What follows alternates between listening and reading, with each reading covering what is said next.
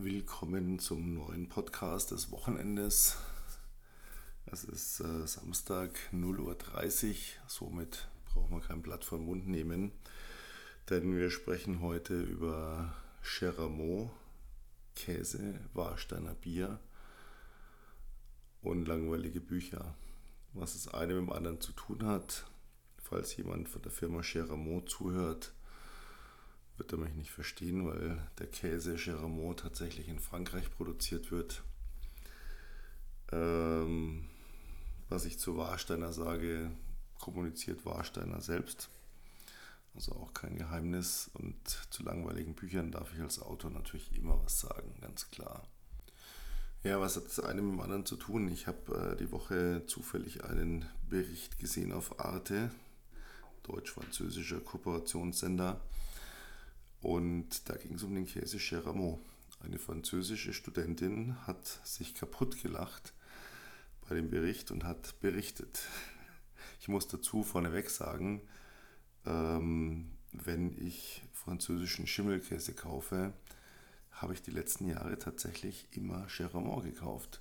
Cheramont, die Käse aus Frankreich, die original französische Weichkäse mit die Schimmelschicht, ja, Sie kennen die Werbung. Haha. Also, sie hat berichtet, dass sie in Deutschland war und dass sie dort ein paar Studenten sich verabredet haben, mit ihr in den Park zu gehen, ein Picknick zu machen und jeder bringt irgendwas mit zu essen und zu trinken. Und einer der Studenten hatte Cheramont-Käse dabei. Und er hat ihn ihr stolz präsentiert und hat gemeint, hier original französischer Käse, du wirst dich sicher freuen. Ich habe den extra für dich gekauft, weil du bist ja Französin. Und sie hat ihn angeschaut und gesagt, noch nie von Cheramot gehört. Und er so, wie, da steht doch hier drauf, Cheramot, der original französische Käse, den ist ganz Frankreich, da ist sogar die französische Flagge drauf. Nein, sagt sie, habe ich noch nie gehört. Also haben sie gegoogelt. Was stellt sich raus? Ja, Cheramot wird in Frankreich produziert, aber ausschließlich nach Deutschland exportiert. In Frankreich isst niemand diesen Käse. Äh, sie hat ihn probiert und sie meinte nur so zu ihm, ähm, entschuldige, aber dieser Käse schmeckt nach nichts. Und er meinte so, ja, der schmeckt immer gleich. Das ist toll, den kannst du kaufen, den kannst du wochenlang aufheben. Der schmeckt immer gleich und egal, wann du ihn kaufst, Frühjahr, Sommer, Winter, Herbst, ist immer, immer der Geschmack ist immer gleich. Und sie schaut ihn so an und sagt, welcher Geschmack? Er schmeckt nach nichts. Ich könnte Schaumstoff essen. Und er war fassungslos und sie sagt, weißt du, Käse, Käse muss stinken. Käse bei uns in Frankreich, äh, der riecht, der stinkt, der schmeckt, der hat, der hat einen Genuss, der hat ein Aroma. Und wir tun den Käse gar nicht in den Kühlschrank, wir lassen ihn draußen liegen, damit er weiter reift. Er schmeckt jeden Tag anders, aber nie gleich.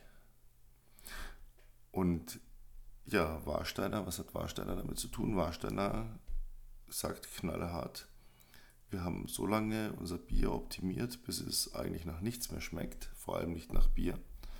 Warum? Weil Hauptzielgruppe Frauen, Frauen mögen den Geschmack nach Bier nicht. Angeblich. Ich habe ganz viele Frauen kennengelernt, die lieben Bier. Und wenn es nach Bier schmeckt, deswegen trinken sie es. Aber Warstein hat gesagt, ja, äh, ein Bier, das nach so wenig wie möglich schmeckt, ist sehr neutral. Und alles, was neutral ist, ähm, erzeugt keinen Widerwillen und dann kann man es trinken. Das sind jetzt so zwei Beispiele von vielen, wo man hergegangen ist und gesagt hat, aha, das ist nicht jedermanns Sache, dass es schmeckt, wie schmeckt. Das ist wie mit unseren Kindern heutzutage. Es gibt Studien, dass wenn sie heute einem Kind eine Erdbeere geben, dann spuckt sie aus und sagt, was ist denn das für ein saures Zeug? Das ist eine Erdbeere. Nee, das ist keine Erdbeere. Warum? Weil das Kind hat halt 19 Cent Joghurts gegessen, auf denen stand mit ganzen Erdbeeren.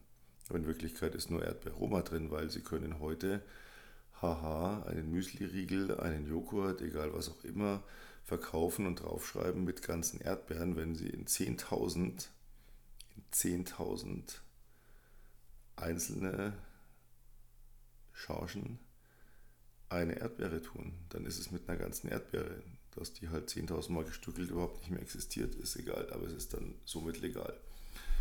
Also niemand weiß mehr, was Geschmack ist. Und das ist so ein bisschen der Punkt. Ich habe das äh, Gefühl, um jetzt mal so die Kurve zum eigentlichen Thema zu kriegen. Ähm, Bücher. Ich lese immer wieder von irgendwelchen Schreibkursen und wie ist ein Storyaufbau und da gibt es also Anleitungen, die einem komplett vorgeben, wie hat die Story abzulaufen, weil die Leser das so wollen. Die wollen, dass es A, B, C, dass es immer der gleiche Ablauf ist und immer die gleichen Protagonisten und immer die gleiche Story, nur mit anderen Farben sozusagen. Und dann verkauft sich das. Mag ja sein. Nur ganz ehrlich. Auf Leser, die sowas wollen, auf die pfeife ich. Warum? Ist nicht arrogant gemeint. Nur dann kann es ja jeder schreiben. Ich möchte Leser, und ich habe diese Leser, Gott sei Dank, ja, die mir schreiben, boah, diese eine Szene, das hat mich so geflasht, boah, wie kommst du denn auf dieses Detail, wie konnte dir das einfallen? Ja, und das lerne ich in keinem Schreibkurs und da gibt es keinen Leitfaden. Das nennt man kreativ. Und das ist das, wofür wir Künstler eigentlich stehen. Wir sind kreative Menschen, wir schaffen etwas Kreatives. Es gibt ja kein Kunstwerk heute von einem Maler, das entstanden ist, weil er mal nach Zahlen gekauft hat und hat da einfach nur die Felder mit Farbe gefüllt und dann wurde es ein Kunstwerk und hat sich gut verkauft. Nein, so ein Scheißdreck können ja hunderttausend andere auch. Die verkaufen sich vielleicht auch ein bisschen so low-budget-mäßig. Aber die werden nie berühmt, das ist nie Kunst, das wird nie Anerkennung finden, da wird nie jemand davor stehen und sagen, boah, wie einzigartig. Ich muss das Gefühl haben, wenn ich ein Buch heute schreibe und ich habe es fertig geschrieben, dann muss ich für mich das Gefühl haben, Erstens, boah, scheiße ist das geil geworden. Krass, hätte ich nie gedacht. Und das meine ich jetzt auch wieder nicht angeberisch oder, oder elitär. Das ist für mich, für mein Gefühl, wo ich mir denke, boah, ich habe das Maximale gegeben. Es ist komplett anders geworden, als ich gedacht habe. Es ist komplett anders geworden, als es bisher alles war. Und dann muss ich das Gefühl haben, für mich selber, boah, fuck, ich werde nie wieder ein Buch schreiben, weil was soll ich denn jetzt noch besser machen? Und darum geht es, dieses Besser machen. Das, das nächste muss immer besser werden als das vorherige. Und nicht eine Kopie, ein Klon, wo ich nur Namen austausche, Orte austausche, Farben austausche und ansonsten habe ich immer den gleichen Ablauf. Das bringt nichts. So, wenn ich sage, okay, es gibt Leute, die sind zufrieden mit irgendeiner Serie auf, weiß ich nicht, RTL Doof 2, schauen sich da irgendeinen Scheißdreck an und finden das geil und denken, das ist die höchste Kunst und das ist Schauspiel und wieso kriegen die eigentlich nie einen Oscar, wo die doch hier jeden Tag hier in dieser tollen, tollen, tollen Serie jeden Tag wieder beweisen, dass sie von Schauspiel keine Ahnung haben. Ja, und der Zuschauer keine Ahnung von Schauspiel hat. Wer braucht das? Das ist doch nicht befriedigend. Und es kann mir niemand erzählen, dass es sich besser verkauft, denn am besten verkauft sich immer das, wo die Leute sagen, boah, flasht mich. Ich weiß, es gibt Anleitungen, die Geschichte muss so aufgebaut sein, du musst vorher einen Plot machen, du musst den Charakter festlegen, du musst, der muss die Haarfarbe, die Augen, es muss alles stehen und dann schreibst du noch so ein bisschen Geschichte drumherum ist dein Buch fertig. Das könnte ich nie. Ich habe mal mit einem Autoren darüber geredet, hat er gesagt, ja, wie machst du das mit deinen Charakteren, bevor du das Buch schreibst? Hast du deine Datenbank am Rechner oder machst du das so? Dann sage ich, was habe ich? Naja, die Charaktere, du musst ja vorher festlegen, wer alles im Buch vorkommt. Dann sage ich, äh, nö, muss ich nicht. Ich habe ein Schmierblatt neben mir liegen, wenn ich ein Buch schreibe. Und immer wenn eine markante Szene kommt, schreibe ich die da drauf und dann mache ich einen Bindestrich und dann kommt die nächste markante Szene und das mache ich nur, damit ich weiß, was, was habe ich schon gemacht, damit ich nicht eine Szene doppelt reinbringe. Und dann habe ich noch ein Schmierblatt da liegen. Und da schreibe ich drauf, wenn ich, wenn ich irgendwie einen Charakter brauche, dann kreiere ich den. Und dann schreibe ich mir auf, wie heißt der und was hat er für eine Bedeutung. Und sonst nichts. Es interessiert den Leser nämlich nicht, dass der, der Charakter auf Seite 3, auf Seite 30, auf Seite 60 und auf Seite 150 und auf Seite 195 jedes Mal erzählt wird, was für tolle blaue Augen hat. Wen interessiert das? Scheißegal. Der hat einmal blaue Augen und dann brauche ich das nie wieder erwähnen, dann brauche ich keine Datenbank dafür. Was ist denn das für ein Schwachsinn? Das ist so dieses, ich plane das erstmal durch, dann suche ich mir ein Cover und einen Titel ah, vielleicht sollte ich noch Visitenkarten machen und Lesezeichen schon mal drucken. Und irgendwann könnte ich auch mal dann die Geschichte drumherum schreiben. Und die ist immer austauschbar. Das ist wie Cheramot-Käse. Schmeckt nach nichts. Dann kann ich auch nicht anecken. Hat man jemand zu mir gesagt, da habe ich dem habe ich irgendwas erzählt und nochmal erzählt und nochmal erzählt, habe ich irgendwie gesagt, sag doch mal was dazu, was meinst du denn? Dann kriege ich so als Antwort, naja, weiß nicht, nix. Also ich, aber ich habe dir das jetzt erzählt, weil ich möchte eine Meinung dazu wissen. Und dann, dann kriege ich so als Antwort, naja, ähm, ich habe nie eine Meinung gehabt, weil, weil wenn ich keine Meinung habe, kann ich auch nicht anecken, ja. Wenn ich Cheramot-Käse produziere, kann ich nicht anecken, weil er schmeckt ja nach nichts. Wenn ich Warsteiner Bier produziere, dann kann ich nicht anecken, weil es schmeckt ja nicht, nicht schlimm nach Bier und, und nach gar nichts. Ja, und was ist, wenn ich jetzt ein Buch schreibe, das einfach nur schon tausendmal geschrieben wurde? Da kann ich auch nicht anecken. Ja, wer braucht das? Das muss man sich mal bewusst machen, denke ich, als, als Autor, als Schriftsteller ist man Künstler, Kreativer. Die Leute erwarten, dass ich Kunst schaffe. Und Kunst heißt, entweder ich provoziere, ich gehe neue Wege, ich riskiere, dass es komplett gegen die Wand fährt, weil die Leute sagen, kann ich nichts mit anfangen, interessiert, mach bitte wieder das, was du vorher gemacht hast. Aber ich muss doch etwas machen, was irgendwo etwas darstellt. Ich weiß noch, wo ich anfing, unter meinem eigenen Namen äh, Bücher zu schreiben, sofort hier unter einem Pseudonym geschrieben.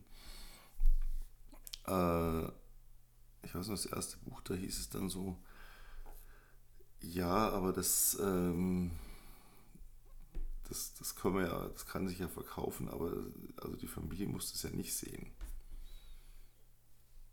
Und ich selber habe mir auch so gedacht, hm, meine Mama liest alle meine Bücher. Jedes. Hm. Wenn meine Mama jetzt das Buch liest und die ganzen Szenen, die ich da drin habe, hui. Dann dachte ich mir, meine Mama ist cool genug dafür. Und Punkt ich kann doch nicht hergehen und kann sagen, ich schreibe so, damit es alle toll finden und ich nicht anecke. Nee, drauf geschissen. Ich muss genau das Gegenteil machen. Das ist alles so momentan, habe ich so dieses Gefühl. Ich habe ja das ein paar Mal jetzt schon gesagt, äh, mit den Social Networks, das ist so ein Eiergeschaukel. So die, die Autoren, die, die reden mit anderen Autoren und wie plottest du und wie machst du das mit der Charakterdatenbank und machst du die 27-30-Regel oder schreibst du nach der 64-8-75-30? Was weiß ich, ich fantasiere gerade, aber ich kann mir diesen Scheiß gar nicht merken. Ich habe davon noch nie was gehört, interessiert mich auch nicht. Ich schreibe meine Bücher, wie sie mir eingegeben werden und nicht wie irgendein Fatz gesagt, ja, da musst du so und so und so und da musst du da musst du eine Fallhöhe aufbauen und dann muss das noch zweimal schief gehen. Das ist mir alles völlig wurscht. Und ehrlich gesagt, das Schöne ist, meinen Lesern ist es auch wurscht. Weil die sagen, hey, ein geiles Buch, habe ich voll, ich konnte gar nicht aufhören zu lesen, wann kommt das nächste? Und das ist das Einzige, was zählt. Und nicht, dass ich hier irgendwie nach irgendwelchen Regeln schreibe und irgendwelchen Schwachsinn mache. Aber das wird dann untereinander, ja, und dann dann, dann, dann werden die Bücher, die gehen dann an die Buchblogger und du musst doch sehen, ich habe mich genau an die Regeln gehalten, dann musst du das doch gut rezensieren. Der Buchblogger sagt, äh, oh scheiße, ich kann es nicht mehr sehen, das ist ja schon das hundertste gleiche Buch, das ich diesen, dieses Jahr kriege. Aber naja gut, wenn ich es jetzt schlecht rezensiere, dann, dann ist der wieder sauer und dann macht er mich bei den anderen Autoren schlecht, dann kriege ich keine Rezensionsexemplare mehr, dann, dann darf ich nicht mehr rezensieren, dann werde ich nicht mehr ernst genommen ja, dann, das ist alles so ein, so, ein, so, ein, so ein Kack hin und her. Da muss man sich einfach frei machen. Ich habe das ja schon mal gesagt, liebe Buchblogger, pfeift drauf. Das ist toll, ja. Ich wusste das ja gar nicht, aber es ist toll, wenn ihr so ein Kistchen kriegt mit allem Möglichen drin. Ja, ein Teechen und ein Lesezeichen und ein Poster und Glaskugeln und was weiß ich nicht alles. Das ist schön. Und wenn euch das Buch dann auch noch gefällt und ihr das liebt, super geil. Aber wenn nicht, dann könnt ihr gar nichts mehr machen, weil ich meine, ich kann ja nicht jemand eine Ein-Sterne-Rezension geben, der mir eine ganze Kiste von Gadgets geschickt hat. Und ich Trottel schicke meine Bücher in, in hässlichen weißen Kuverts raus mit dem Internet ausgedruckten Briefmarken. Ja, das sieht aus wie Scheiße. Das heißt, ich, ich versau mir im Prinzip die Rezension schon vorher. Oder ich kriege gar nicht erst eine, weil so nach dem Motto, naja, da war jetzt nichts dabei, das, das Buch packe ich mal an die, an die hundertste Stelle, vielleicht in drei Jahren, dass ich mal reinschauen, was drüber schreibe. Ja, überspitzt gesagt jetzt. Nicht wirklich, weil Buchblogger natürlich nicht, nicht so sind, aber ich, ich höre sie ja alle sich beklagen, es, ist, es macht keinen Spaß mehr, es ist nur noch Arbeit. Das habe ich heute wieder oder gestern gelesen, wo ein Buchblogger sagt, ja, bin ich denn nur noch das Arbeitstier für die Autoren, das deren Job macht, nämlich Werbung und ansonsten habe ich gar nichts mehr davon, es macht überhaupt keinen Spaß mehr, das ist doch schlimm. Es soll doch Spaß machen, soll doch hier einfach hier ist das Buch und dann sagt er eine ehrliche Meinung dazu. Aber sagt sie nett und höflich, ja, nicht vernichtend merkt man eh. Also ich glaube, es gibt keinen Buchblogger, der eine Ein-Sterne-Rezension gibt. Ein-Sterne-Rezension ist immer so Rachebewertung von entweder grantigen Ex-Freundinnen oder grantigen Ex-Freunden, wenn man Autorin ist, oder von irgendwelchen neidischen Kollegen, die einem da ein bisschen ans Zeug flicken wollen. Ansonsten machen das Buchblogger eh nicht, weil wenn ich objektiv bin, muss ich sagen, gut, schon mal zwei Sterne, weil er ein Buch geschrieben hat und einen dritten vielleicht noch, weil irgendwo eine Handlung da ist, aber mehr ist halt nicht, ja. Das ist auch so ein, so ein Punkt mit diesen einförmigen Mainstream-Büchern. Es gibt ja, glaube ich, so einen Erdenkodex, also zumindest ich kenne das noch so, man liest ein Buch zu Ende, man hört nicht auf zu lesen. Also ich, ich habe selber mal überlegt, es gibt ein einziges Buch, das ich je nicht zu Ende gelesen habe, weil es mich so genervt hat, der Schreibstil. Die Geschichte war geil, das war alles toll, das hat in Italien gespielt, es war ein Krimi, es war alles super. Aber der Schreibstil hat mich so genervt, weil es so deutlich war, ich war in der Schreibschule. Ich hatte es, glaube ich, schon mal erzählt, wo dann so Petra sagte, Adrian warf ein. Petra schrie, Adrian erwiderte. Petra gab zu bedenken und es ging seitenweise so. Er hat immer, statt einfach mal zu sagen, sagte sie, sagte er, sagte sie, sagte er, gut, das soll man auch nicht machen. Ich habe mal ähm, einen ganz interessanten Artikel gelesen, zehn Bestseller-Autoren und jeder sollte einen ultimativen Tipp geben, was macht ein Bestseller aus. Und der eine hat geschrieben, wörtliche Rede erklärt sich von selbst. Ich brauche nicht für jeden einzelnen äh, Satz ein, sagte er, sagte sie, sagte er, sagte sie setzen, das ergibt sich von alleine. Lasst das komplett weg. Aber das ist so. Im Schreibseminar lernen sie dann, ja, da musst du variieren, da musst du Synonyme nehmen, da musst du Füllwörter weglassen. Das ist alles so ein Blödsinn, das ist nicht authentisch. Das merken auch die Leute und das merken die Leser und das merken auch vor allem die Leute, die sich die Mühe machen, eine Rezension zu schreiben, weil die natürlich vergleichen. Aber mit diesem Buch fertig äh, lesen, das habe ich jetzt schon auch ein paar Mal gehört, wo dann so Blogger gesagt haben, boah, ich weiß nicht, wie ich das noch schaffen soll. Ich kann mich nicht aufraffen. Man kennt es ja. Man, es gibt so Bücher, wo man einfach nicht weiterlesen will. Da muss ich immer, ich weiß nicht, ob Sie das noch kennen, Nero Wolf, das war eine Romanfigur, ein Privatdetektiv in New York, sein Assistent Archie Goodwin. Gab es auch später als Serie, aber es gab eben die Originalbücher, sind glaube ich in den 60er Jahren erschienen wenn ich mich nicht täusche. Auf jeden Fall, mein Vater war ganz großer Fan, der hat diese ganzen Taschenbücher aufgekauft. Der hatte jedes Buch. Und Nero Wolf war so ein dicker, gemütlicher, verfressener, mit eigenem Koch Privatdetektiv, der in so einem Haus gedroht hat. Und er hat das Prinzip, er geht geschäftlich nie aus dem Haus und er liest den ganzen Tag und trinkt Bier. Und Archie Goodwin hat dann mal so gesagt, ja, er liest jedes Buch fertig, egal wie scheiße er es findet. Wenn er scheiße findet, schreibt er auch einen gehörig bösen Leserbrief an die New York Times. Aber er liest jedes Buch fertig. Aber man sieht daran, wenn es knickt, im wahrsten Sinne des Wortes, hört er auf, ein Lesezeichen zu verwenden, sondern macht Eselsohren, wo er gerade ist. Weil ihm das Buch scheißegal ist, weil er es nicht mehr würdigen möchte. Ja, und heutzutage habe ich den Eindruck, bei vielen so, ja, ich schreibe nach Anleitung, ich male nach Zahlen. Ja. Und das sind nicht wir Künstler. Wir Künstler müssen kreativ sein. Wir müssen einfach hergehen, müssen sagen, da muss auch irgendwo noch eine Spontanität drin sein. Ich kann doch einen kompletten Roman nicht durchplanen. Also ich kann es sowieso nicht, aber ich finde eben auch, es, es passt nicht. Aber da wird so viel Mühe drauf verwandt, so viel investiert und dann machen wir noch ein Video drüber und oh, ich plotte jetzt und, oh, und, und da muss ich noch, da muss ich noch einen Prolog verfassen und dann, ah, und dann ist es fertig und dann wird es keinem erzählt, dass es so ein Buch gibt. War heute auch so ein Thema, wo ich schmunzeln musste ging um das Thema dann, wie bewerbe ich denn mein Buch in den Social Networks? Ja, ich mache ein Gewinnspiel klassischerweise. Ich hatte es beim Video am, am Donnerstag drüber. Ähm, und da mache ich es dann besonders kompliziert. Ja, also like diesen Beitrag, folge mir, folge meinem zweiten Account, ähm, bring diesen Wettbewerb in deiner Story und markiere noch fünf Freunde, die das auch tun. Dann bist du dabei da habe ich heute gehört, wo Leute gesagt haben, ja, und, und das macht gar niemand mehr, die, die machen einfach nur äh, beim Gewinnspiel mit, aber die erfüllen das gar nicht. Und es ist so viel Arbeit, ja, so viel Arbeit. Ich habe das früher auch so gemacht und dann bin ich verrückt geworden, darüber zu kontrollieren, wer hat, wer hat sich jetzt dann gehalten. Jetzt bin ich ja jemand, ich bin ja nicht nur auf Instagram wie die meisten heutzutage, sondern ich bin ja noch alte Schule Twitter. Ich habe noch eine Facebook-Page. Ähm, ich habe bei Facebook ganz bewusst die Familie rausgehalten. Das heißt, meine Facebook-Freunde sind im Prinzip überwiegend Leser, die halt irgendwie da mal gesucht haben und dann, ach, da ist ja der Cavendish, ach, den fragen manchmal eine Freundschaftsanfrage und ich habe gesagt, ja, komm, ist okay.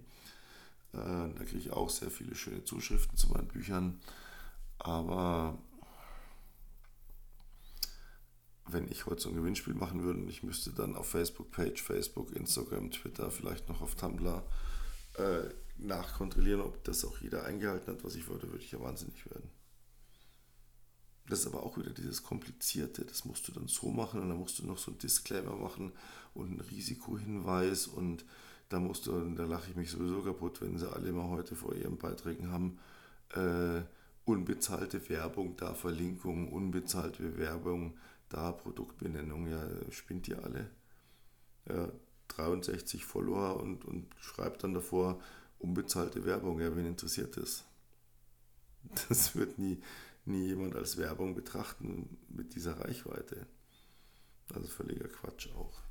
Sieht auch immer so hässlich aus, wenn da so vorne dran steht, unbezahlte Werbung. Und dann kommt das eigene Produkt. Ja, mein eigenes Produkt kann ich immer bewerben, weil klar ist, dass ich dafür nicht bezahlt werde. Das ist auch was, was die Leute nicht checken. Also es wird da so viel sich Gedanken gemacht, aber so diese Basics, das Einfache, das kommt irgendwie zu kurz. Und ich sehe es immer wieder, ich habe jetzt ähm, ja angekündigt, dass ich meinen Instagram-Account komplett umstelle, was ich auch mittlerweile gemacht habe. Gerne mal reinschauen, peter.cavendish. Mir gerne auch dort folgen. Ähm, gibt jetzt eine ganz klare Struktur. Freitag das Gedicht der Woche mit ein bisschen Hintergrundinformationen. Warum habe ich dieses Gedicht geschrieben? Montag gibt es ein Behind the Scene, eine Szene aus irgendeinem meiner Bücher. Warum, wie kam ich auf die Szene? Wie habe ich die? Gibt es einen bestimmten Grund dafür? Ist die vielleicht sogar real, access, real passiert? Ähm, finden die Leute geil, Gott sei Dank.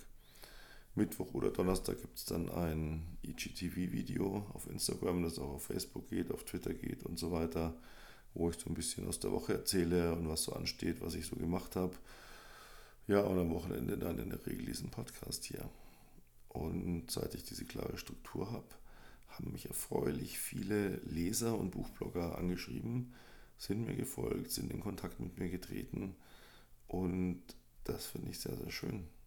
Einfach hier nicht diesen ganzen Wissenschaftsaufwand zu betreiben. Das braucht kein Mensch. Das braucht kein Mensch. Und vor allem, was der Leser will, ist, denke ich nach wie vor, und da bin ich überzeugt davon, ist einfach das Kreative, das Schöpferische und nicht das äh, nach Schema X produzierte. Ja, das ist ähm, eine Hollywood-Serie, funktioniert so, zack, zack, zack, die ist so aufgebaut, ist immer gleich. Mein Gott, würde mich das langweilen, sowas zu machen. Meine neue Social Media Agentur kann es immer wieder betonen. Auch diesmal Grüße gehen raus an Saskia und Tom. Äh, die haben mir gemeint, ja, äh, IGTV-Video einmal die Woche, kein Thema. Äh, Podcast, da musst du mal einfach Montag und Dienstag, am ersten Montag und ersten Dienstag im neuen Monat wird das alles vorproduziert. Da drehst du alle vier Videos, da machst du alle vier Podcasts und dann schickst du die nur noch online, überlegst dir, was am am Montag behind the scene ist und was am Freitag das Gedicht der Woche ist, wird alles festgelegt und dann schickst du es einfach nur noch raus. Da habe ich so gesagt, äh, nö.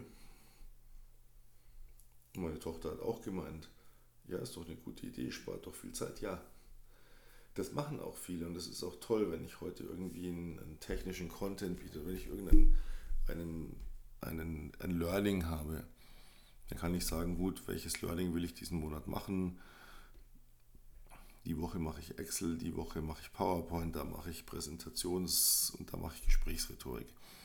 Aber das kann ich als Künstler noch nicht. Ich habe äh, für das Video am letzten Donnerstag vier Themen gehabt. Und wirklich fünf Sekunden, zehn Sekunden, bevor ich auf den Aufnahmeknopf vom Video drücke, habe ich das alles über Bord geschmissen, weil mir gerade eine Eingebung kam und habe ein komplett anderes Thema gemacht ich skripte ja nicht. Also was ich jetzt hier erzähle, ist halt so, was ich halt erzähle. Ich habe da kein Skript dafür. Genauso bei den Videos, weil ich da auch nicht viel davon halte, sich das vorher alles so wieder eben strukturiert festzulegen und dann irgendwie einen Mainstream-Mist rauszuhauen. Ähm, und genauso ist es bei dem Podcast. Ich habe hatte die Woche über so ein paar Themen und die habe ich wieder verworfen und dann hatte ich gestern eigentlich, wo ich mir gedacht habe, ja, so mache ich das. Und vor zwei Stunden dachte ich, ja, so mache ich das, das mache ich als Thema heute. Ja, dann setze ich mich vor das Mikrofon, da fällt mir diese Geschichte mit Geramo ein, die ich die Woche gesehen habe. Ich denke mir, ach komm, die anderen Themen kannst du alle irgendwann bringen, jetzt machst du erstmal das mit dem Käse.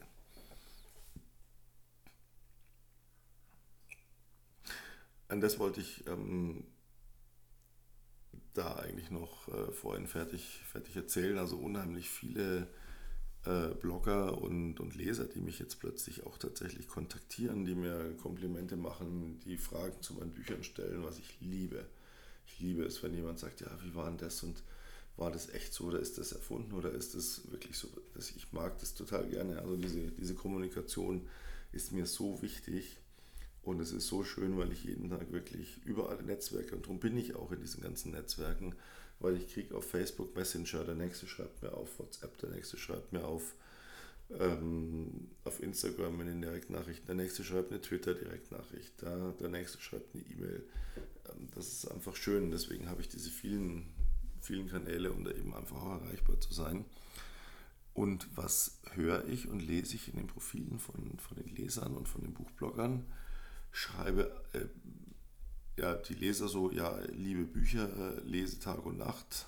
Hab dieses Jahr schon, da ist ja immer dieses, die haben immer dieses CR, dieses Current Reading, also was sie gerade lesen und was sie dieses Jahr schon gelesen haben. Da sind die Leute dabei, die haben dieses Jahr schon 50 Bücher gelesen. Das ist einfach nur krass.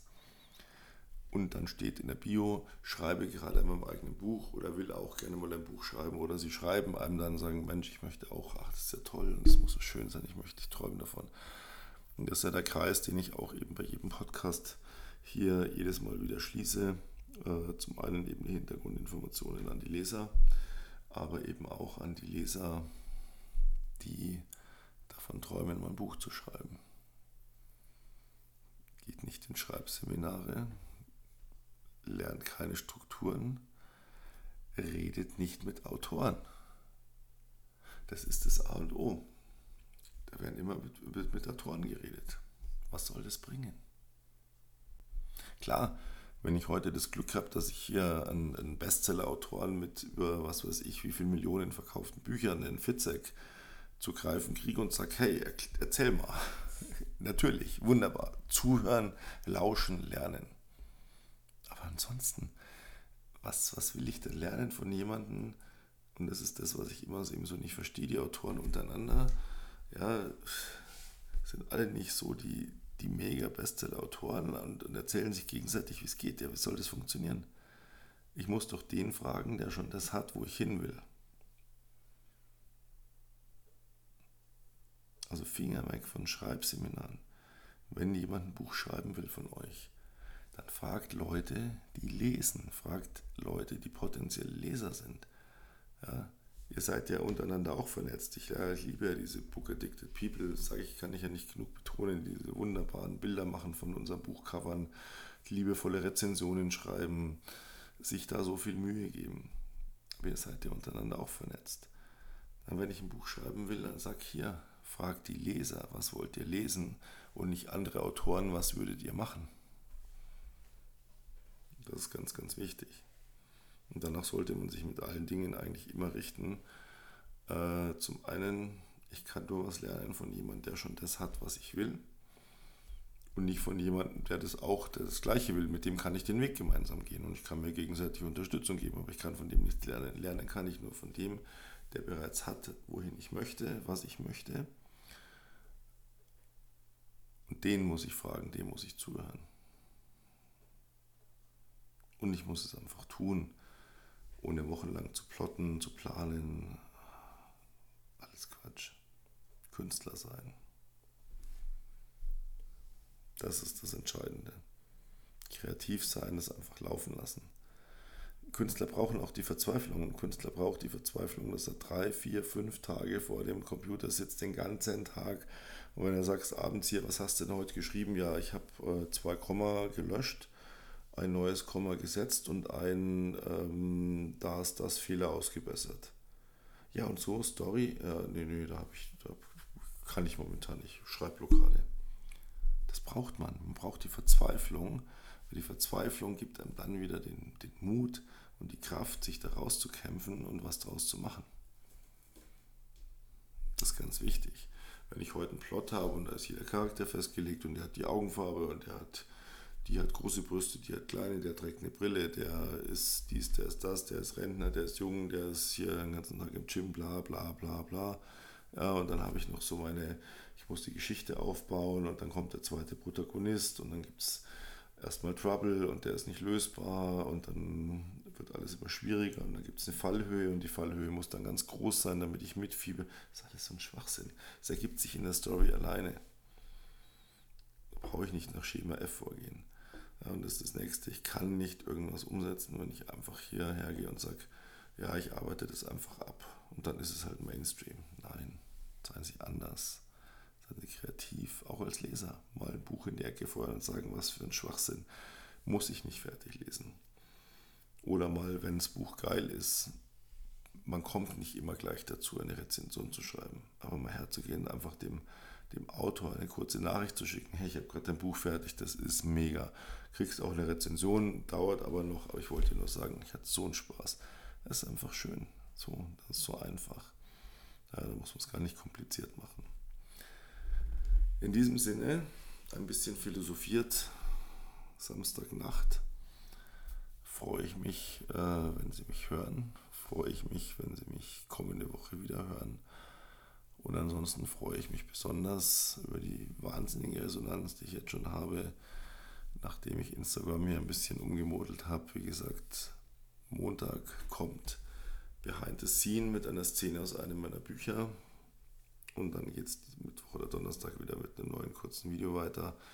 Aber das sehen wir ja noch nicht. Jetzt machen wir erstmal einen schönen Sonntag und freuen uns auf die neue Episode. Vielen Dank fürs Zuhören. Bis zum nächsten Mal. Ganz, ganz liebe Grüße. Ihr, euer Peter Cavendish.